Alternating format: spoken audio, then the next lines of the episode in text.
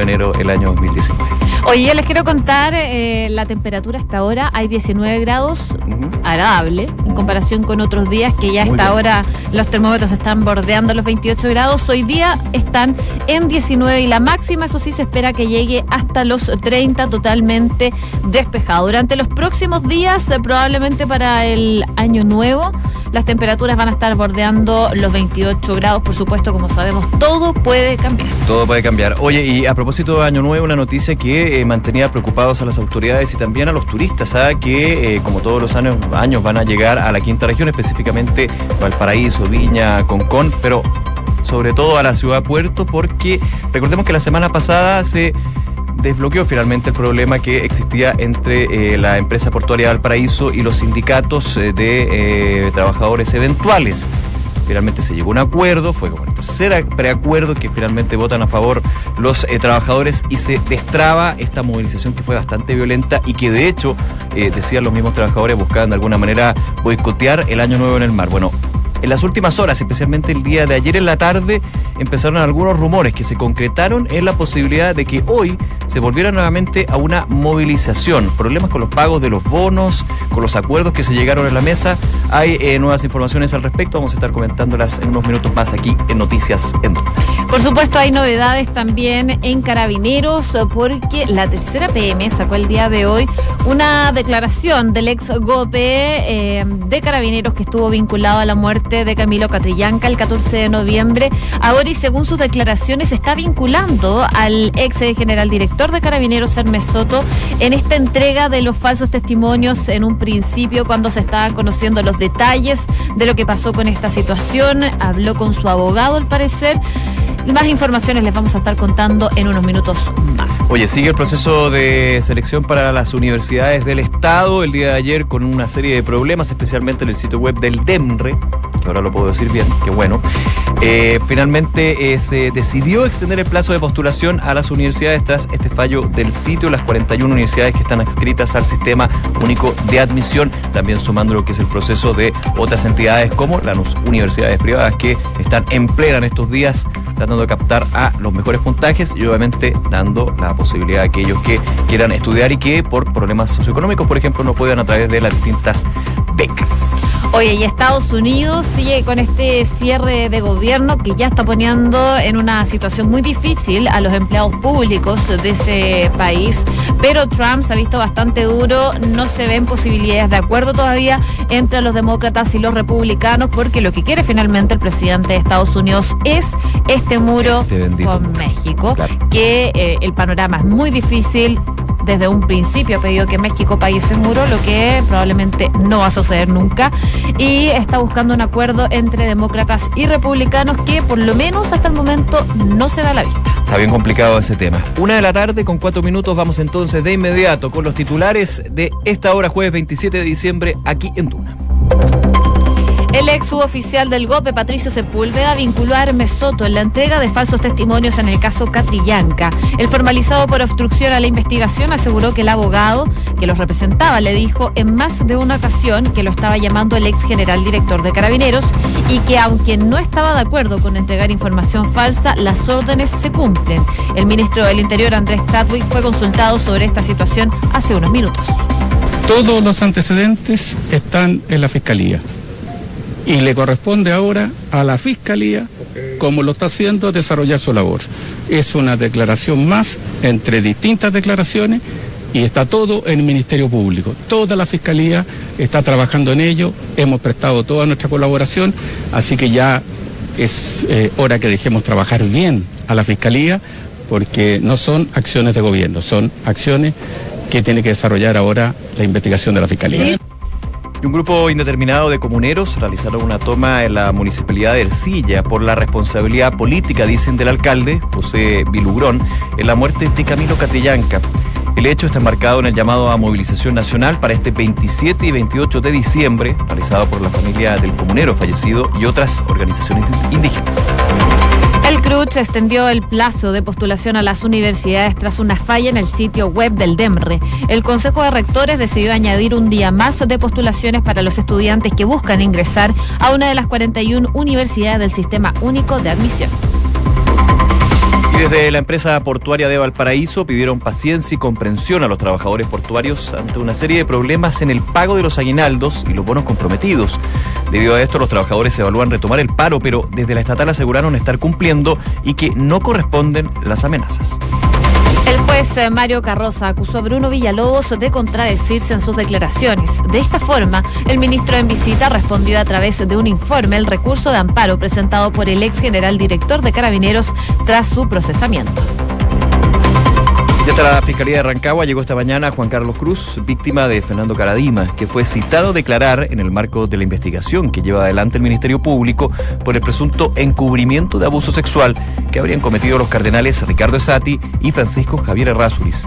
Cruz declaró que estos hombres han sido unos delincuentes criminales, no solo con nosotros, dijo, sino que le han destruido la vida a muchas personas. Con eh, siete minutos, partimos con el tema de carabineros. Supongo que recordarán el nombre de Patricio Sepúlveda, ex suboficial del GOPE de carabineros y que eh, fue formalizado por obstrucción a la investigación en este caso Catrillanca por la muerte del comunero en este operativo en Temucuicui. Bueno, a través de un cuestionario, eh, el ex suboficial del GOPE insistió a la tercera PM que tanto él como sus compañeros fueron incitados a mentir por sus superiores, vinculando también a esta situación al ahora ex general director de Carabineros, Hermes Soto, que en su momento eh, él eh, dijo decir que no sabía nada respecto a esta situación, que le habían mentido. Esas fueron las declaraciones de Hermes Soto, se vio sorprendido por estas eh, declaraciones que dieron ante la fiscalía y que se dieron cuenta finalmente que eran falsas. Ahora, entonces, este ex suboficial del GOPE de Carabineros, Patricio Sepúlveda, está vinculado al ex general director de Carabineros. Según informa eh, la tercera, el indagado, que además grabó este operativo que terminó con la muerte del joven mapuche, cuyas imágenes fueron reveladas, si eh, mal no recuerdo, la semana pasada por Televisión la semana pasada, Televisión y Ciper. Televisión fue uno de los primeros que eh, publicó este video del operativo mismo y Ciper publicó tres videos donde uno de ellos es bien impactante. Aparece eh, Camilo Catellanca en el tractor cuando es atendido, de alguna manera sacado del tractor por eh, la policía ya en un estado que, bueno, obviamente es parte de la investigación, pero claramente es bien decidor. Ojo que los fiscales a cargo del caso señalaron que estos videos no entregaban antecedentes nuevos, sino que más bien reafirmaban hipótesis y elementos que estaban dentro de la investigación. Pero claramente los videos de por sí son muy impactantes y generaron, por ejemplo, la caída del general director de Carabineros en ese entonces, Hermes Soto, en ese entonces, solamente hace una semana.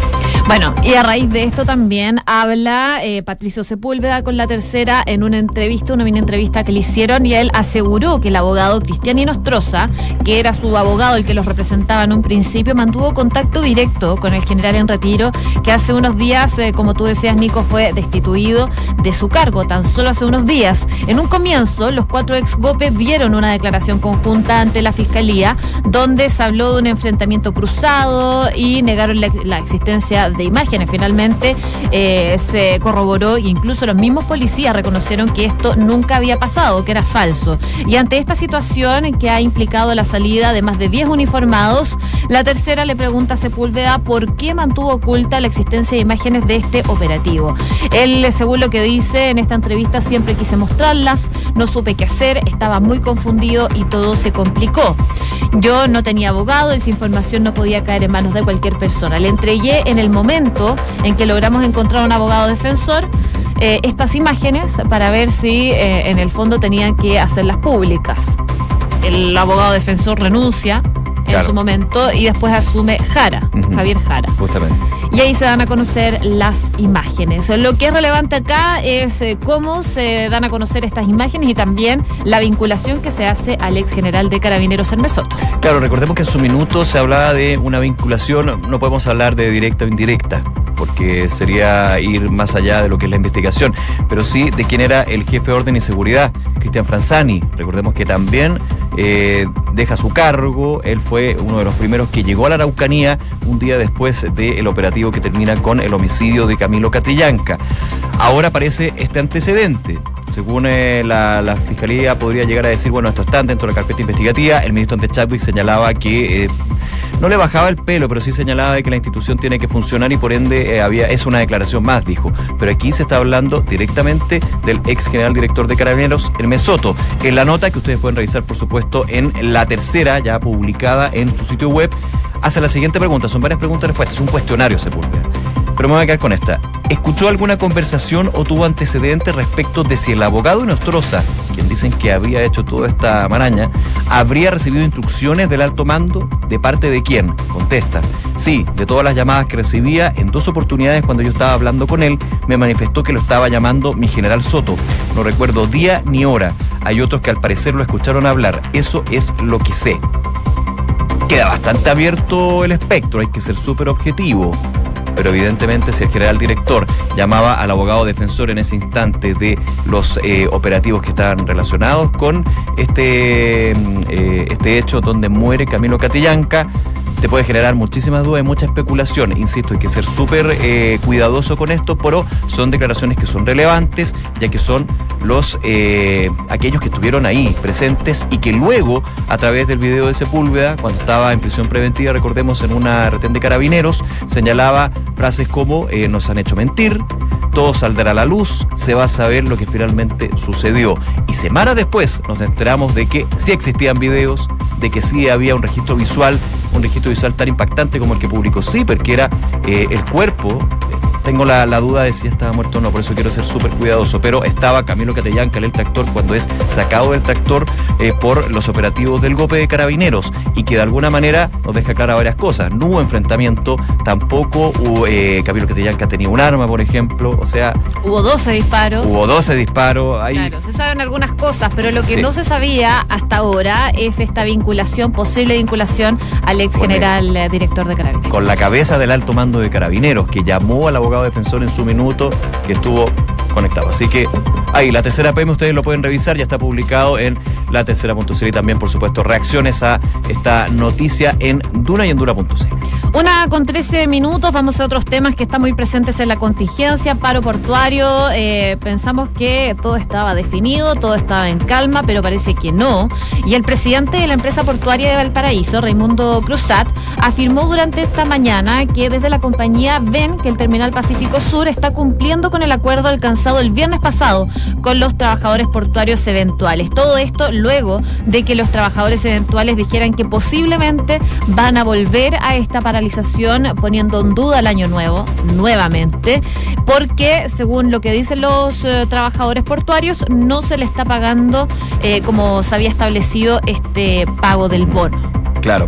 A ver, eh, se habla de que ya lo decía el presidente de eh, la empresa portuaria Valparaíso, que la totalidad de los trabajadores que estaban en las listas del trabajo al 15 de noviembre, justo antes del paro, hay que decir, recibieron su aguinaldo, la gift card y desde el punto de vista de los préstamos, los préstamos blandos que también fueron parte del último acuerdo, cerca del 90% ya han suscrito el pagaré para estos préstamos.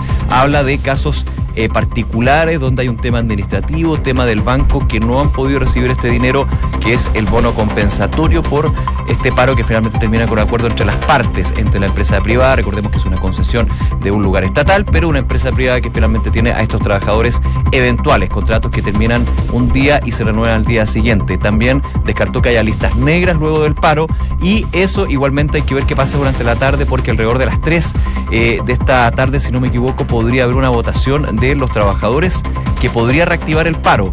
Al parecer es más bien un tema administrativo, no es un tema de que no se hayan destinado los dineros o que se haya roto el acuerdo que se consiguió la semana pasada con la empresa.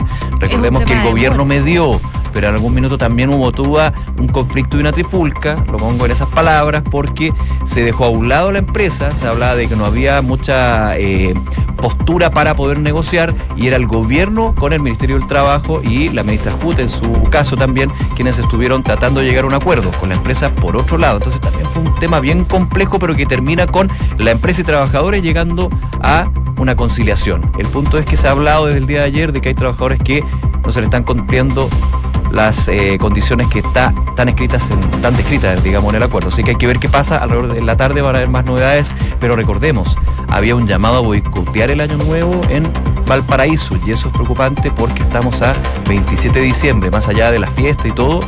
Recordemos que Valparaíso llega muchísima gente, turistas. Ojalá que no pase y que finalmente se solucione todo. Según la empresa, tema administrativo. Según los trabajadores, algo más. Hay que ver efectivamente cuál es el fondo del tema. Una con 16, me imagino que muchos de los que nos están escuchando hasta ahora están preparando su fin de semana largo, van a salir fuera de Santiago, los que nos escuchan en Santiago o de sus eh, lugares eh, donde viven habitualmente. Por supuesto se espera congestión para sobre todo el día de mañana y la vuelta, pero también otros eh, ya están pensando en sus vacaciones. ¿Te incluyo a ti, Nicolás? Sí, yo estoy. Te incluyo. Bueno, poquito. Por lo mismo, el Ministerio de Obras Públicas dio a conocer un plan de contingencia para estos automóviles, sobre todo los que van a salir de la región metropolitana, que se habla ya de más de 500.000 vehículos que salgan solo de Santiago. Sobre esto queremos conversar con el eh, ministro de Obras Públicas, Juan Antefonten. Ministro, ¿cómo está? Muy buenas tardes. Buenas tardes, ¿cómo estás? Hola, ministro, muchas gracias por atender nuestro llamado. A ver, ¿cuáles son los puntos claves del de, eh, plan de contingencia que se tiene ya eh, contemplado y que ya empezaría a regir a partir del día de mañana, si no me equivoco? Bueno, como decían, eh, está eh, previsto que salga eh, 554 mil vehículos. Esto es 150 mil vehículos más que lo que salieron en esta misma fecha del año pasado. o sea, es una enorme cantidad Muchísimo. de vehículos los que van a salir a las distintas autopistas eh, para moverse de Santiago hacia la costa, hacia el sur o hacia el norte. Y el, eh, hemos entonces armado un plan de contingencia en conjunto con el Ministerio de, Ministerio de Transporte, eh, o sea, el Ministerio de Obras Públicas, el Ministerio de Transporte, Carabineros, las concesionarias, los gremios del transporte. Y ese plan eh, contiene, por un lado, eh, medidas de rebaja de peaje, o sea, popularmente conocido peaje a Lucas, Ujú. eh, para la salida de Santiago en las mañanas hasta las 11 de la mañana, tanto eh, el viernes eh, eh, como el sábado, como el domingo, como el lunes.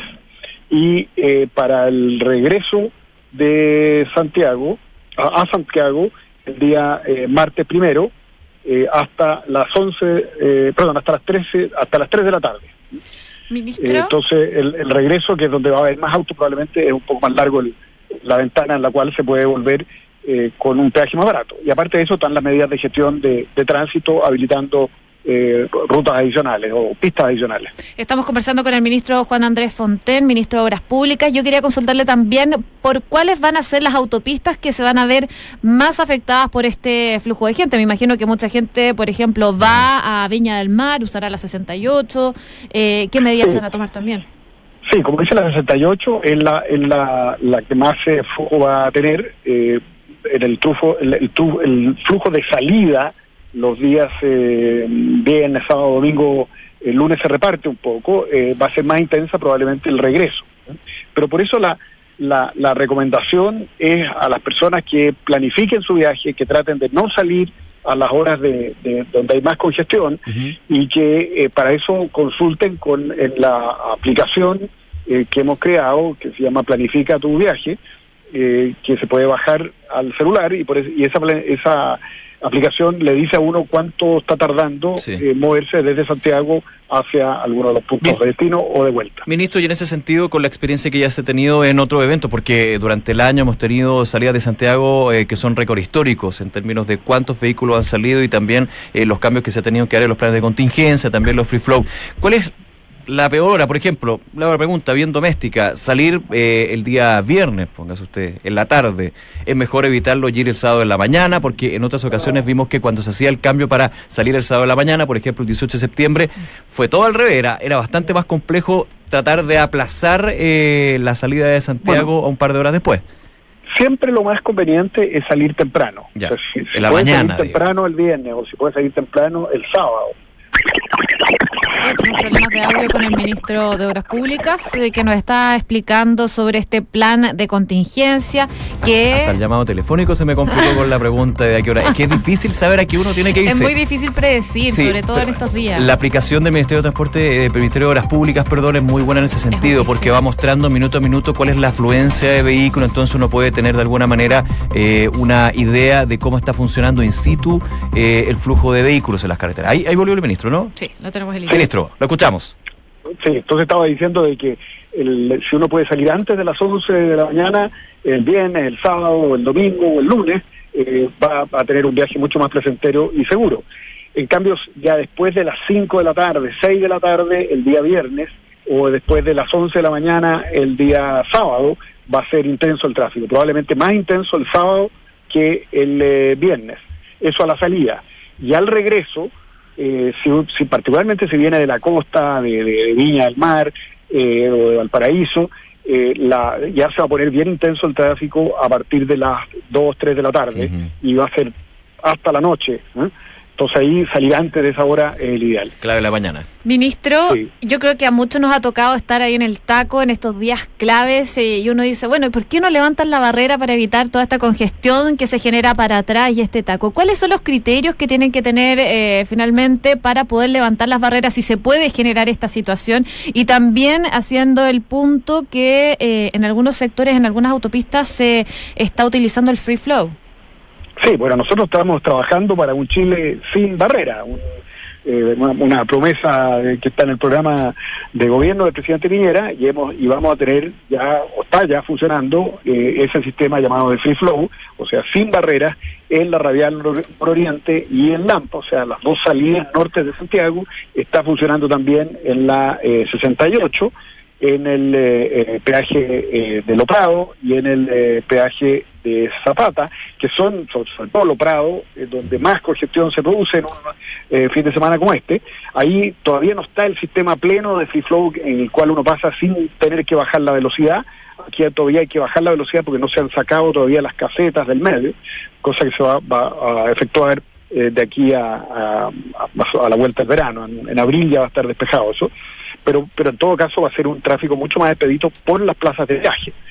Lo que sí es cierto que en cualquier caso, cuando eh, la vía está eh, con tanto vehículo eh, que ya copa su capacidad, aunque no existan peaje la, la, o barreras, la velocidad de tránsito necesariamente es mucho más lenta.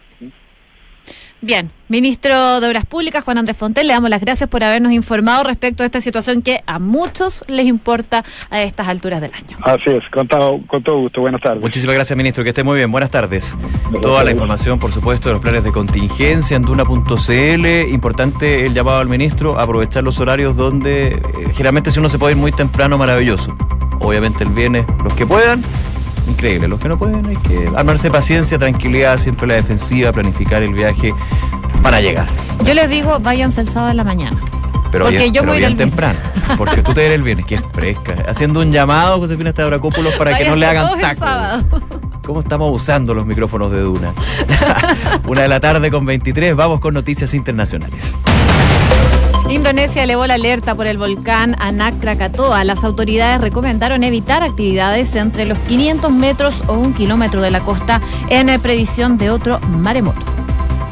Y lo comentábamos al inicio, el presidente Donald Trump insistió en que el gobierno seguirá cerrado y esperará lo que sea necesario para conseguir el muro con México. Mientras el mandatario visitaba Irak, Estados Unidos no hubo indicios de que republicanos y demócratas estén cerca de un acuerdo para poner fin a la clausura parcial que afecta al 25% de la administración federal. El jefe de la OEA pidió una investigación urgente tras la muerte de dos niños guatemaltecos en Estados Unidos. Luis Almagro lamentó los fallecimientos de Felipe Gómez y Jacqueline Cal, quienes habían sido detenidos por cruzar ilegalmente la frontera desde México. Temperaturas de hasta 40 grados se registran en diferentes regiones de Australia que vive una fuerte ola de calor que supera los 14 grados a la media de esta época del año. Australian Bureau of Meteorology comunicó que se espera que las temperaturas alcancen los 49 grados en zonas como Marble Bar y El ex gobernador y senador brasileño Gerson Camata fue asesinado a tiro frente a un bar. El dirigente político, uno de los líderes regionales del Partido del Movimiento Democrático Brasileño, fue atacado por un conocido suyo en la acera que bordea la playa de Canto, una exclusiva área de Victoria, la capital de Espíritu Santo. Y Japón ejecutó a dos condenados a muerte por asesinato. Los condenados eran Keiso Hawamura, de 60 años, y Hiroya Suemuri, de 67, por haber estrangulado hasta la muerte al jefe de una empresa de inversiones y a un empleado en 1988. Una con 25 minutos, nos vamos de inmediato al deporte. Hugo Droguet renovó en Universidad de Concepción. Con 36 años, el volante marcará un hito en el campanil porque será el único jugador en participar en todas las Copas Libertadores en la que ha competido el equipo penquista. Increíble lo de Drogueda, 36 años y sigue ahí con todo. Una con 26, saludamos como siempre a nuestros auspiciadores. Inmobiliaria Armas, empresa líder en la industria con más de 50 años de trayectoria, te invita a conocer e invertir en sus múltiples y atractivos proyectos inmobiliarios de alta plusvalía. Conoce más en iarmas.c. Si tu empresa está creciendo y necesitas un experto, elige Bodegas San Francisco. Sus 33 años dedicados al bodegaje los avala. Encontrarás desde mini bodegas hasta grandes centros de distribución. Bodegas San Francisco desarrollando espacios de confianza. Credit Corp Capital te dan acceso a una red exclusiva de oportunidades de inversión que satisface los objetivos de los clientes más exigentes. Son parte del grupo financiero Credit Corp con más de un siglo de trayectoria en Latinoamérica y más de 30 años en Chile. Credit Corp Capital, excelencia en inversiones. Nos vamos, como siempre, muchísimas gracias por acompañarnos con todas las informaciones aquí en Duna. Los invitamos a que sigan en nuestra sintonía. Ya vienen los titulares de la tercera PM y luego una nueva edición de Información Privilegiada. Buenas tardes. Chao, nos vemos.